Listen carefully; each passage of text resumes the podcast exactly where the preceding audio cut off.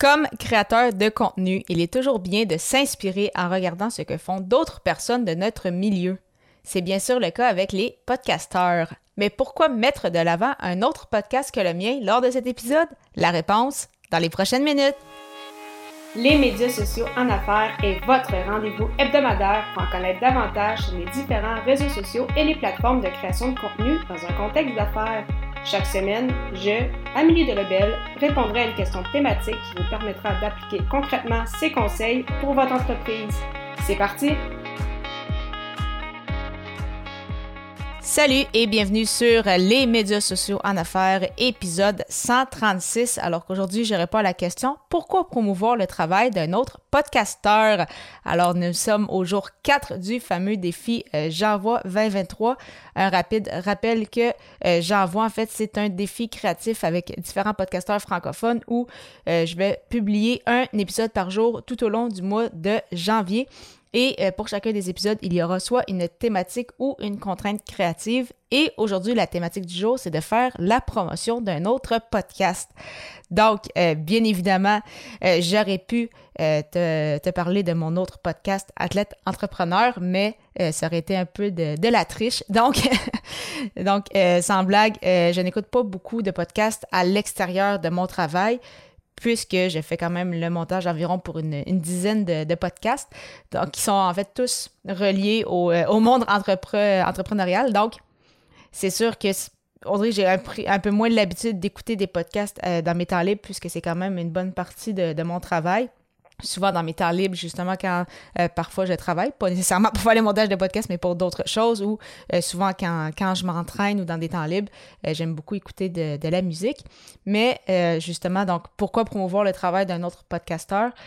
Oui, euh, c'est sûr que dans ce, cas-ci, c'était euh, mon euh, ma mathématique du jour, mais en temps normal, c'est quand même très intéressant de promouvoir le travail parfois de d'autres personnes de notre milieu, si on le sait que ça peut apporter encore une fois de la valeur à notre audience. Donc, si tu le sais qu'il y a une personne dans ton milieu, oui, des fois, vous êtes peut-être des compétiteurs, même si je n'aime pas beaucoup ce mot, il n'y a pas vraiment une question, en fait, c'est ça, de, compétition vraiment. Donc, c'est pour ça que j'ai jamais vraiment aimé le, terme compétiteur, puisqu'en fait, c'est quelqu'un de ton milieu. Donc, euh, oui, vous faites peut-être un peu la même chose, mais encore une fois, chacun à votre façon. Euh, vous avez chacun une, une personnalité. Et donc, il y a peut-être des gens de ton audience qui vont mieux ils vont, vont peut-être avoir un, meilleur feeling, comme on dit. Donc, peut-être se sentir plus concerné par euh, la personne que tu vas mettre de l'avant plutôt que toi, mais ça peut également être l'inverse. Donc, si toi, tu mets de l'avant certains podcasteurs, certaines ressources, euh, certaines personnes que tu juges inspirantes, euh, parfois, si justement tu as un podcast ou un blog ou une chaîne YouTube et que tu invites d'autres personnes de ton milieu, eh bien, ces gens-là vont partager aussi le contenu dans leur communauté et donc, ça va te faire connaître par toi. Et là, il y a peut-être des gens de leur communauté qui vont venir vers toi parce qu'ils ont aimé comment tu as présenté euh, ta thématique, comment tu as expliqué, etc. Donc, euh, vraiment promouvoir de temps à autre le travail de d'autres personnes, même si on a l'impression que nous sommes en compétition, ça va juste être gagnant pour, euh, pour tout le monde. Donc, euh, c'est pour ça que je trouve ça quand même intéressant comme, euh, comme thématique aujourd'hui. Et euh, en fait, le, podcast que je voulais te, te présenter, si tu ne le connais pas encore, encore c'est un podcast qui roule depuis quand même mai 2017. Donc, avec 350 épisodes au total, c'est le podcast de l'accélérateur de Marco Bernard. Donc, oui, Marco, que je connais depuis plusieurs années, c'était justement son, son premier podcast qu'il a lancé. par la suite, il a lancé, bien sûr, l'Académie du podcast et euh, les Two de Marco. Mais euh, vraiment, si tu ne connais pas ce podcast-ci, euh, vraiment, ça va t'apporter énormément de valeur parce que oui, lors de ces peut-être 250 et plus premiers épisodes, c'était beaucoup relié à l'entrepreneuriat avec justement des, des entrevues avec des entrepreneurs incroyables comme Daniel Inkel, Serge Beauchemin, Martin Latulippe, etc. Mais depuis deux ans, les différentes saisons qu'il a eues depuis, depuis ce temps, c'est beaucoup avec des entrepreneurs et mais surtout des créateurs de contenu, donc des gens qui ont justement un blog, des podcasts, euh, qui font de la vidéo, qui sont très présents sur euh, les réseaux sociaux, qui ont peut-être justement un peu plus de présence sur LinkedIn, sur Instagram. Euh, pour n'en nommer que quelques-uns, il a reçu entre autres justement Charles Côté, Aline Bartoli, Chloé Bloom.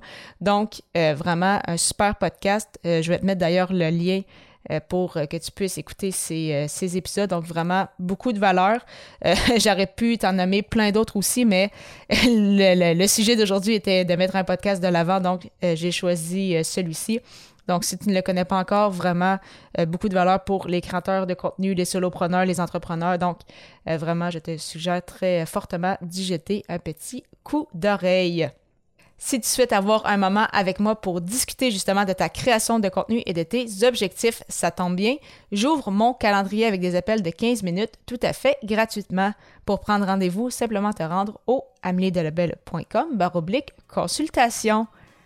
Je te retrouve très bientôt à l'épisode 137 alors que le sujet sera Est-ce possible d'enregistrer un épisode de podcast sans notes? Au plaisir!